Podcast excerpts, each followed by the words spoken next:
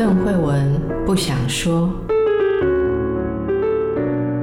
你有没有不想对别人说的话？为什么不想说？说了伤感情，说了没人懂。那你知道别人不想对你说的话是什么吗？一起探索人与人之间的心理和潜意识。大家好，上一集我们讨论了地狱的刑罚，坦达鲁刑罚的两种版本，血西佛斯重复推石头。另外，在地狱里面，伟忠之前告诉我们，还有这个达纳伊德，就是五十个女孩的事情。我们今天还要谈到这个 Ixion 哈，伊克席翁啊，还有这个、嗯、这名字都好奇怪，培培利头斯，对，好，这几个故事，我们就把时间交给伟忠。好，大家好，我是叶伟忠。因为我不是布鲁斯威利，所以我没有办法在一集之内把大家通通都带出地狱，所以我们还要再讲一集。不过这其实有可能是慧文的错，就是因为你的联想实在是太丰富了，所以让我们就在那边有都是很委婉的指责我话多啦，嗯、没有关系。好，达纳伊德的故事，我们前面已经稍微提过一点。他们所受的惩罚，在地狱里面就是五十个姐妹，或者四十九个姐妹，她每个人就是提着一个水桶去挑水来，然后把水倒在一个大水缸里面。那这个惩罚应该就是说，水缸装满的那一天，你们就可以停了。但是这个水缸永远没有办法装满，因为它下面有一个漏洞，所以他们倒再多的水进去，水都会从下面漏掉。然后那是一个永远装不满的水缸。这里我们就要来回过头来看他们做了什么。然后我一直没有想出来他们做的事情跟他们受的惩罚之间的清楚的关系。我想慧文等一下应该会找到一个。让大家满意的答案。哦，压力好大。对，有挑水感。那我先说，就是他们叫做达纳伊德的原因，是因为他们的爸爸叫做达纳欧斯。在希腊文里面，不管男人不管女人，都会讲你是谁谁谁的小孩。那所以他们五十个人在某些神话的版本里面，他们五十个人都有他的名字。但是他们整体叫起来叫做达纳伊德，就是达纳欧斯的女儿。达纳欧斯和他的兄弟，他兄弟叫做埃及托斯，就是今天我们所知道的埃及的这个字。他们俩是海神波塞冬跟女神利比亚的孙子。所谓的利比亚，在古时候。古希腊文在拉丁文里面，它是指今天我们所知道的北非的这一块，就是在上古地中海希腊罗马民族他们的世界观，就是分成三块，一块就是所谓的亚洲，一块是今天的欧洲，跟一块所谓的非洲。但是这几块地方，他们所知道的只是一小部分而已。那连带的。今天我们说我们在亚洲，但是那是一个他们完全不知道的世界。我们只是在当时的亚洲的后面，而当时的非洲，他们也只知道沿着地中海的这一块，他们不知道更广大的非洲。那换句话说呢，达纳欧斯跟他的兄弟埃及托斯，他们是海神跟非洲生下的的孙子。这两兄弟，他们的父亲，也就是海神和非洲女神的儿子死后，埃及托斯成为国王，也就是成为了埃及的国王。今天那里会叫做埃及的原因，是因为埃及托斯是那里的国王，第一个国王。在他成为国王之后呢，达纳欧斯害怕埃及托斯，埃及国王的五十个儿子会。对他不利，他大概觉得这五十个未来王位的继承人担心他会篡夺王位，于是他决定离开非洲，他逃到了希腊，他坐船到希腊，而达纳欧斯有五十个女儿，这五十个女儿就通通跟着父亲离开，去到了希腊。然后他们到了希腊之后呢，达纳欧斯成为希腊雅各斯那个地方的国王，然后他有五十个女儿。他们在那边安顿定居好了之后，埃及这边他的五十个侄儿也到了希腊，到了雅各斯，应该算是跟他提出和解。而这个和解的最好的方式，就是我们五十个兄弟娶你的五十个女儿，就是我们两家人联姻，所以将来不管有什么王位的问题，这财产就全部通都还是在我们家里面。在这个和解的要求提出的时候，达纳欧斯他答应了。他答应了之后呢，就办一个盛大的婚礼，等于有五十对。新郎新娘同时举行婚礼，然后在这个婚礼举行之前呢，他送给他的女儿每一个女儿一把匕首。在另外一个版本呢里面，他送给女儿是一根发簪，很锐利的发簪。然后他要他们的女儿在新婚之夜把丈夫全部都杀死。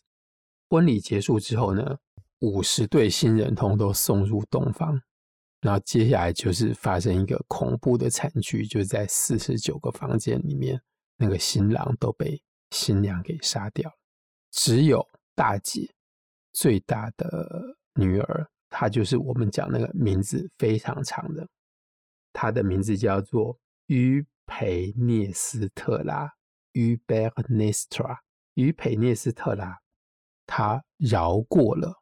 他的堂兄弟一命，那个对方应该也是这五十个兄弟里面的长子。因为呢，在这里出现一个很重要的细节，就是她要她的丈夫答应在新婚之夜不碰她。换句话说，在这边我们可以做一个诠释，就是在新婚之夜没有碰新娘的那个新郎不会被杀掉。哦，就他没结婚呢、啊。那其他四十九个，不管他们是意图和妻子发生关系，或是已经发生关系，结了婚之后，他就被杀掉。杀完之后，一方面没有被杀掉的年轻人，他叫做林克斯，林克斯就当然就逃走了。然后他的其他四十九个兄弟就在这边被杀掉，而且杀掉之后。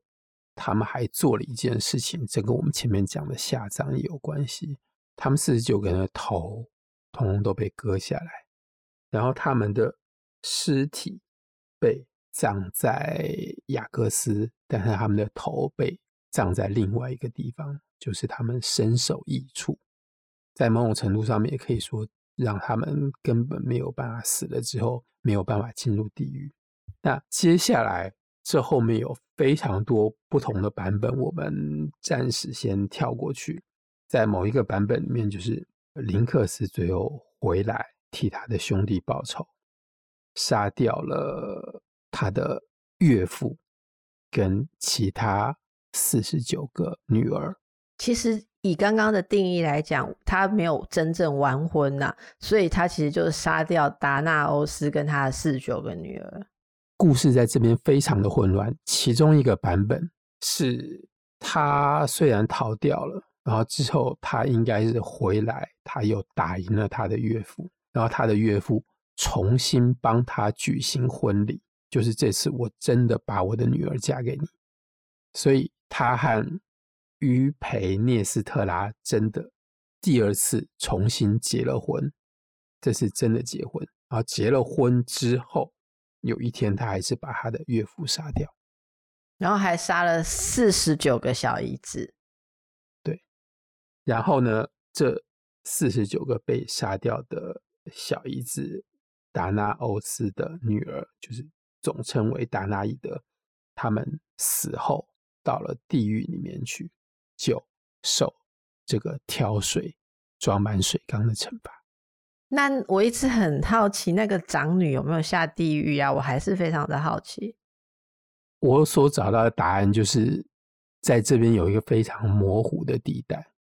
你知道吗？这就很有趣。你刚刚问我说，我能不能找到这个惩罚的连带的意义啊？嗯、我觉得，如果是这四十九个女儿下地狱的话，他们挑水注满一个底部有漏洞的水缸，那个漏洞就是他们的姐姐。你看这一群完美的杀手女王，是这个杀手家庭。然后就败在那一个姐妹，就败在那个名字很长的于佩涅斯特拉手上。所以这四十九个女儿的努力，哎、欸，你看他们的功夫多好！你如果看以前那个大奥啊，嗯呃，我印象非常深刻，就是每一个要去侍寝的人，包括韩国的宫廷剧也是这样，我不知道中国的是不是，但是要去侍寝的那个，你要说妃子啊或是什么，其实都要被扒光，然后用像在。在大澳里面，在就是在日本，在幕府时代的话，要送进去侍寝的人都不能身上有任何东西，然后其实是用被单，白色的被单包起来，起来抬抬进去，嗯、对不对？嗯、连鞋子都不给穿。嗯，那这样这样子的状态之下，应该说要在新婚之夜，凭着一把匕首或是一根发簪杀死。丈夫一个男性并没有那么容易，嗯、可是四十九个，他们不知道有没有经过杀手训练，全部都达成任务。对，有没有全部都达成任务？其实这非常的不容易呀、啊，这非常的不容易。然后竟然他们这样子的一个任务就功亏一篑，就败在那一个姐姐的手上。那姐姐就是这一群女儿，这一这一个杀手红粉杀手团的。败笔啊，漏洞啊，嗯、对对对，所以我觉得，但是你会说惩罚为什么是去重复他们的这个经历？我我我，这我没有办法解释。但是我我会想象挑水注满一个底部有漏洞的水缸，其实很显然就是这件事情，这个任务它的漏洞可能有某种让人思考的地方。而你刚刚有稍微说到了，我觉得这个漏洞让人思考的地方，好，当然不是只有那个姐姐，姐姐只是一个。很刺激的象征而已，很刺激的。嗯、更深层的地方是说，婚姻这件事，对，婚姻这件事可能是我们一直在注水注不满的，里面有一个没有办法填上的一个逻辑或是一个道理哦。嗯嗯、例如说，那个长女她第一次结婚的时候要求林克斯，等于说不跟他完婚，是那不跟他完婚，他就。没有成为丈夫，所以他就没有违抗父亲说你要杀死丈夫的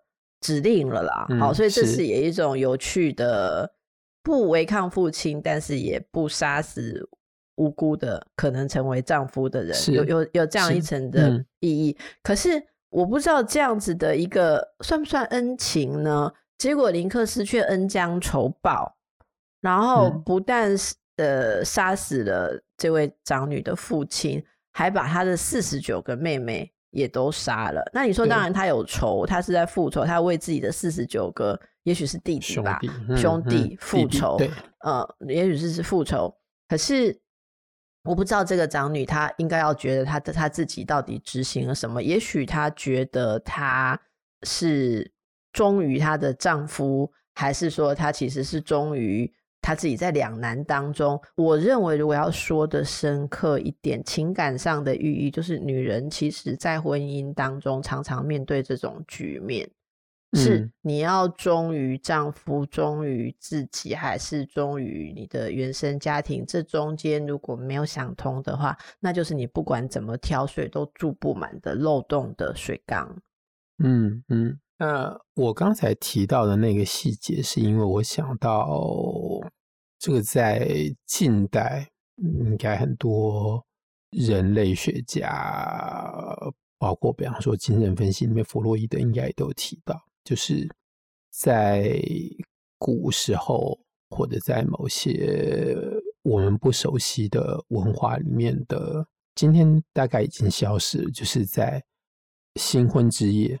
那尤其是女方是一个处子之身，她面对性的攻击的时候的态度哦，在这里把它讲成攻击。嗯，那在长女于培涅斯特拉的身上，就是这个攻击并没有发生，就是对方答应他，我不会碰你，所以他不必面对这样子的问题，他就没有把要跟他完婚的这个男人杀掉，而其他的四十九个妹妹，她们应该是受到了这样子的冲击，就是面对性的这样子的猛烈的冲击的时候，做出的一个，我可我在这里会说是一个直觉的反应，就是他们的反击，而他们的反击就是把那个男人杀掉。那到底哪一边应该要下地狱呢？如果说他们在是那四十九个妹妹下地狱的话，应该就是告诉活在人间的女人，就是婚姻的这种新婚之夜的这种性的冲击，是你必须要接受，不然的话就会是你没有办法住满的水缸。如果说那一天受到的冲击你没有办法消化的话，它永远。就会变成你生命当中一个没有办法注满水的水缸，嗯，嗯，一个漏洞。我再补充一点，就是你刚刚讲到大澳的时候，我突然之间有想到，就是我前面讲匕首，但是我更喜欢的版本当然是那个发簪。发簪是一个女人可以戴在身上，然后的东西，然后她可以拿出来作为武器。后来在好莱坞的电影里面，我刚才讲的时候，突然间想到的就是在。教父的第三集里面，他们派出一个杀手去杀掉对方的头头，而你要进入到黑道，进入到黑道大哥的办公室里面，他的手下当然会把你全身通通都搜过，你没有带任何的凶器，但是这个杀手还是成功了，完成了他的任务。他的凶器就是他的眼镜的那个旁边的那个支架。嗯，那当然后面。还有一个更恐怖的故事，就是女人的高跟鞋。哦，高跟鞋很多啊，高跟鞋常常被用来当做这样子的梗。嗯，所以我觉得这里面你这样讲就有趣了。匕首跟发簪的不同，还有一个点就是，因为发簪就是女人特有使用的东西，所以如果站在男性的立场来讲，被一个自己寄托欲望的东西杀掉。嗯，伟忠刚刚其实不经意的说出了你。你比较喜欢发簪，对，你 就被匕首杀掉，其实是一个男女都能使的东西杀掉啊。说真的，对一个男性来讲比较不光彩，我觉得啦。如果要比剑的话，你输了。好，匕首。可是如果是被女人的发簪，谁、嗯、会想到被发簪杀死呢？就是做鬼也风流的感觉吧。我觉得我说的风流，大家不要想成那个很低俗的那个风流那个字，嗯、其实风流是非常高尚的。一种风流倜傥的那个风流，好、好，有很多可以想。嗯、那我们就留给大家去感受一下。我们进入这个伊克西翁吧。好，伊克西翁，等一下我们会连带讲到他的儿子也进入过地狱，在那边等于也受到一个惩罚。然后伊克西翁，我在这边稍微提醒一下，就是他在魏吉尔的版本，当奥菲斯到地狱。去的时候，他是奥菲斯经过的途中唯一看到的在地狱里面受惩罚的人。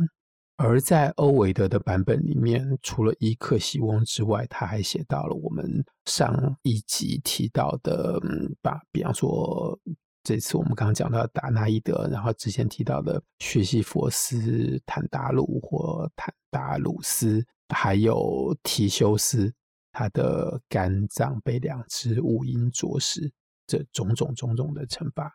那当然，欧维德也有提到伊克西翁的惩罚，可是魏吉尔特别把它提出来，我想它有一个单独特殊的意义。好，那我讲一下伊克西翁他为什么会在地狱里面受这样子的惩罚。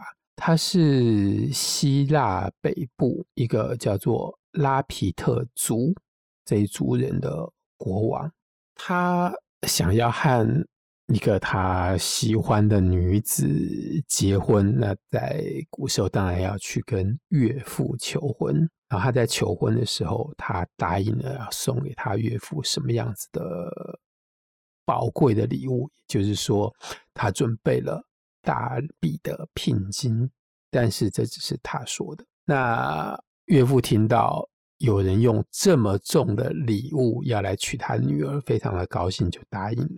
然后一个喜翁和他的妻子就成婚。成婚了之后呢，他的岳父来向他索取他所答应的礼物，但是他其实并没有准备任何的礼物。所以当他的岳父来索取礼物的时候呢，他已经准备好一个陷阱。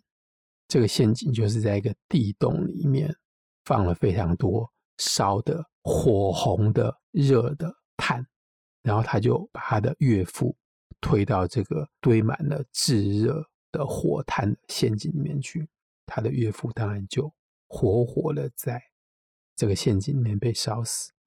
好，他做这件事情，他同时犯下了三个最严重的罪状。第一个就是我们在上集有提到过了，就是背信这件事情。嗯，他和他的岳父两个人之间有这样子一个盟约，就是我娶了你的女儿，我要送你多少多少多少的礼物。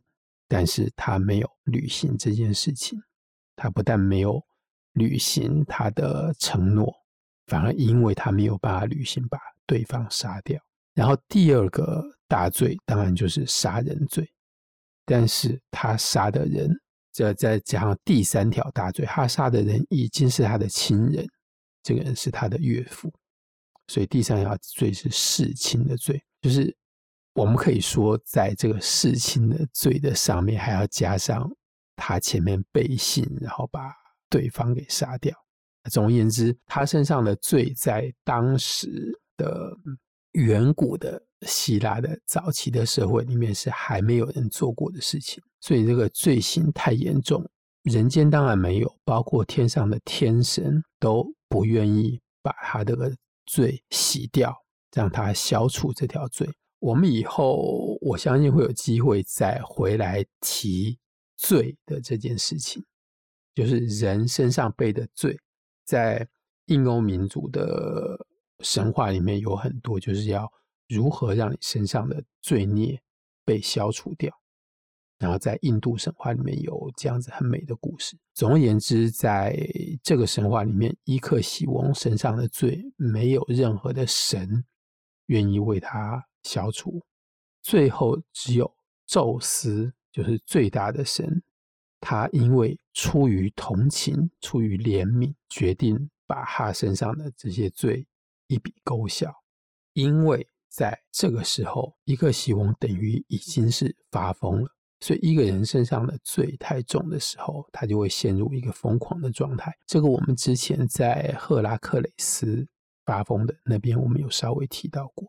总而言之，宙斯把伊克西翁身上的罪拿掉，他同时就从疯狂的状态清醒过来，回到正常的一个人一个人正常的思维的状态。问题是呢，伊克西翁这个人他劣根不改，所以当他又能够像一个正常人在清明的状态之下可以思考、可以做选择的时候呢，他接下来要做的事情又是一件忘恩负义的事情，就是他看上了宙斯的太太，也就是天后赫拉，所以他企图勾引赫拉，甚至于企图非礼赫拉。当他开始有这样子，心里面有这样子一个计划，甚至于已经开始着手进行的时候，宙斯那在另外一个版本里面说，赫拉本人，不管是宙斯或者是赫拉本人，他们就用天空的云做出来一个女神的形象。那照理来说，这个女神的形象应该就是赫拉的形象，所以才能够骗过伊克西翁。伊克希翁非常的高兴，以为看他的欲望、他的诡计得逞，所以就和这朵云做出来的幻象，和这个幻象发生了关系。然后在接下来的神话里面，其中一个版本就是这朵幻象的云，因为和伊克希翁发生过性行为，所以他之后生下来一个小孩。这个小孩就是后来拉皮特族的死敌，就是半人马族的祖先。换句话说，他生下来了另外一些妖怪，成为自己这个民族的敌人。在他做完这件事情之后，宙斯才惩罚他，就把他绑在一个火轮上。那某些神话里面会更清楚的讲。绑住他的手脚，绑在这个轮子上面的是不是绳子？是蛇。然后有一个版本就是这是一个火轮，甚至于是一个风火轮，然后宙斯就把它抛入，就像射飞盘一样，把它丢在空中里面。所以这个惩罚的最初其中的一个版本就是。伊克西翁被绑在火轮上面，然后不断的旋转在空中的旋转，然后因为伊克西翁当他被宙斯赦免罪之后，曾经和天神一起吃过东西，所以他喝了天神所喝的琼浆，他永远不会死。换句话说，这个惩罚是永远不会结束的。那在大部分的神话故事的版本里面，这个惩罚就是发生在地狱里面。而不是发生在空中，就在地狱里面有这样子一个火轮，永远的在转，然后这个火轮上面就是被绑着伊克西翁。那你后面要说的这个培利头斯，就是他一颗希望跟云幻云生下的那个儿子吗？不是，他的别的儿子，因为他之前有结婚哦，他之前有求婚，然后那个女方的名字应该是叫做迪亚。是他和迪亚生下的儿子。OK，好，他在人间生下儿子。他和那个幻云生下来的是怪物，也就是半人马。嗯嗯、那我们就来讲一下他的儿子吧。好，那我们先讲完他儿子的故事再说。那他的儿子叫做培利头斯。我们在英文、法文里面看到的都是写 P I R I T H O U S。就是前面的那个是 P I 是只是一个 I，但是在希腊文里面，它的写法是 E I，所以才会有培的这个音。那培利头斯他的身世当然就是一个我们前面讲了，他是伊克西翁跟迪亚的儿子，但是在另外有些神话的版本里面就直接说他是宙斯的儿子。不管怎么样。培利头斯在希腊神话里面有一个很特殊的地位，就是在故事、小说、电影，然后在神话里面永远都会有这样子的配角，所以他的身份是特修斯的好朋友，而特修斯才是神话当中一个重要传说的主角，就是他是雅典城的建城英雄。我相信我们日后一定会讲到特修斯种种的故事。那在这边，我们先稍微交代一下这个状况。那他和特修斯两个人会相遇，应该是他们两个人都有听说对方的事迹，而培利头斯想要去试探一下，就是传闻中的特修斯是不是真的这样子的英雄，他就去偷了特修斯。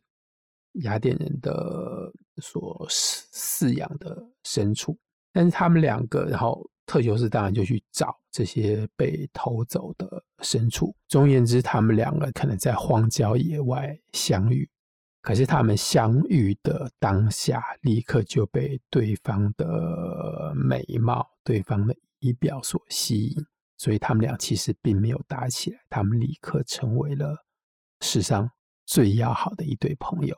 然后不管做什么事情都在一起，所以在特修斯的神话里面，经常可以看到培利头斯的影子。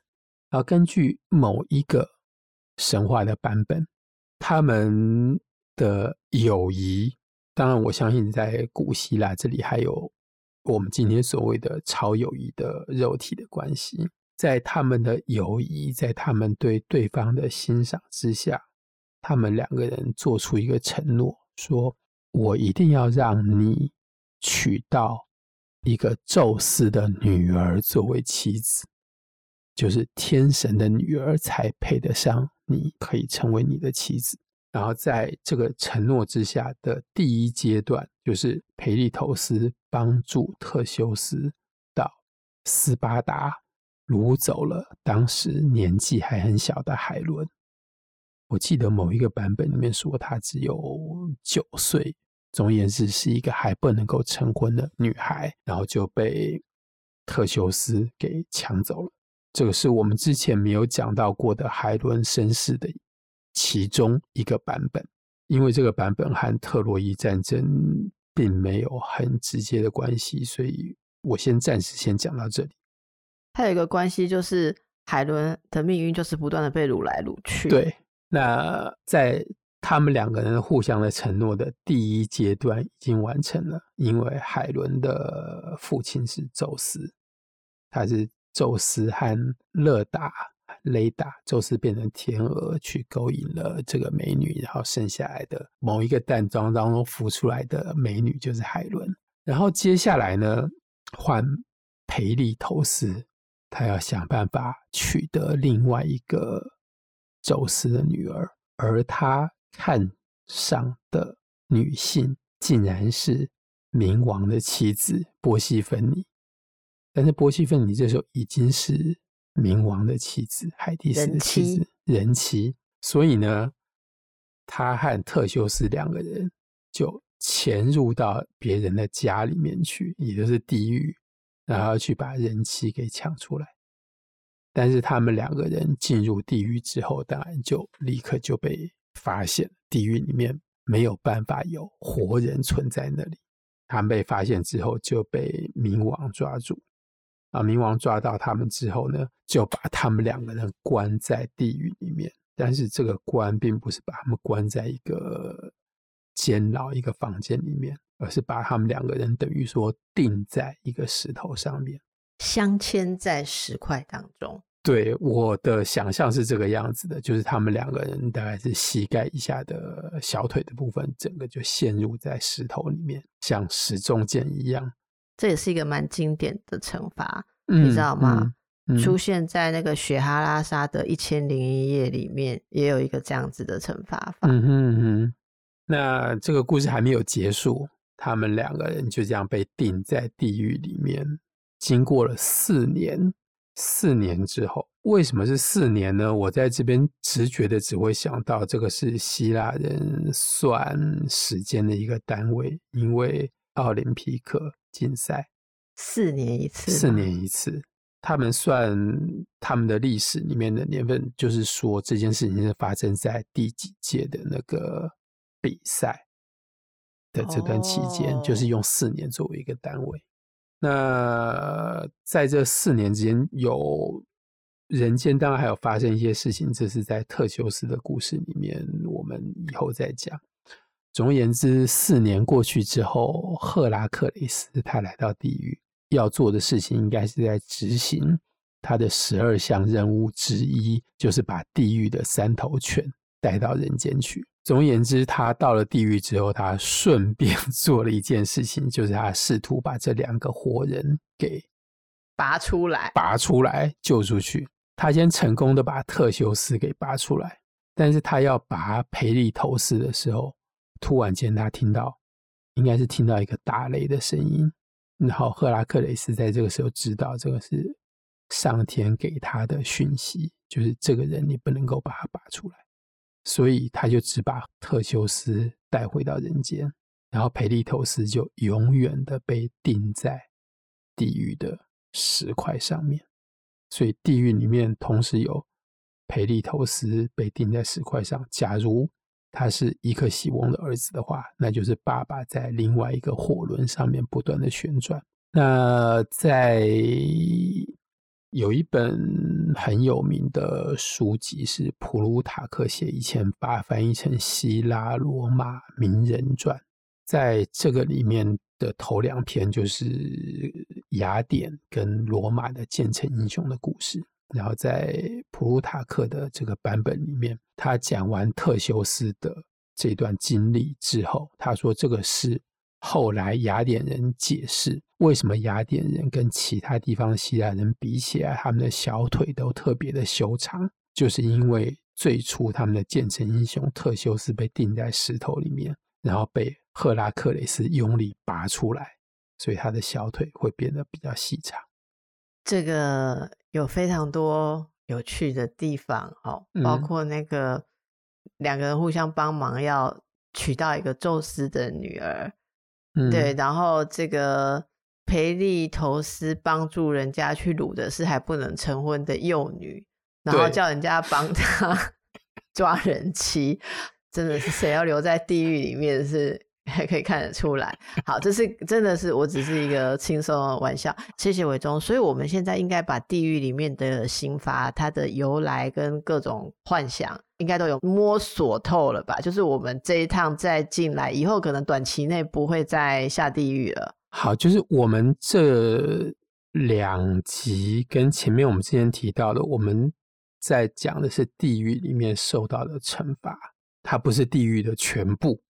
当然，地狱里面还有别的东西。地狱里面还有别的东西，地狱有别的意义，还有别的人会进地狱。那我们在这边讲的是地狱里面受到惩罚的人的原因，给他们受到惩罚的状况。或者是著名的惩罚，是，是这个跟我们以后要讲这个东方的神话，或是中国的神话里面那个几层地狱里面的惩罚有些不同。那每一种惩罚，我突然发现地狱刑法就是设计这些，或者是告诉大家这些的人，应该对于什么样人间的行为。他最无奈之处在哪里？有很深刻的体会，所以才可以设计出那种惩罚吧。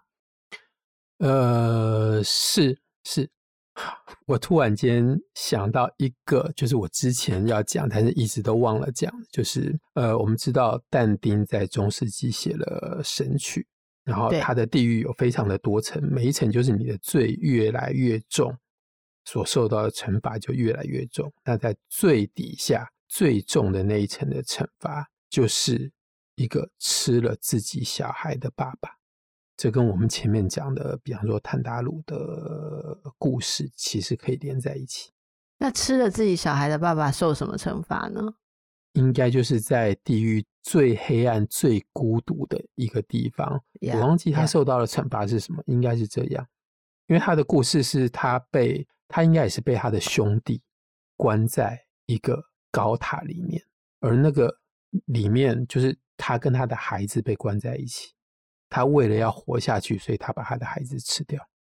所以说嘛，刚刚我们在讲说，杀死自己的孩子，那那是一种其实对自己，我不知道应该怎么讲，就是你可以杀死此生，但是你还可以杀掉自己的未来。这个非常的，嗯、这个是不是非常的，是杀得很透？哦，杀杀得很透，应该是最大的绝望，才会做出这种事情。对，没错。嗯，所以我们可以看到今天的旅程，让大家想到很多，而且未来我们要继续再往下讲的时候，很多故事的一种基础，可能大家就会有更多叠加的想象。是是。那所以我再跟伟东确认一次。就是地狱的刑罚都差不多磨遍了，所以在地狱受刑罚的听众，我们全部带回来了，上车喽！好，上车喽！好，嗯，上车了，我们一起离开。有没有还在上厕所的？赶快上车喽！好，就这样子哦，好，嗯，好，那谢谢伟忠，我们就回来了，好吧？嗯，好，我们回到人间，我们下次就要讲一些闪亮亮的东西了。我们下次讲一些闪亮的地狱很黑暗，然后下次带大家回来看一些闪亮亮的东西。嗯、下次见喽！谢谢伟忠，谢谢大家，拜拜。谢谢慧文，谢谢大家，拜拜。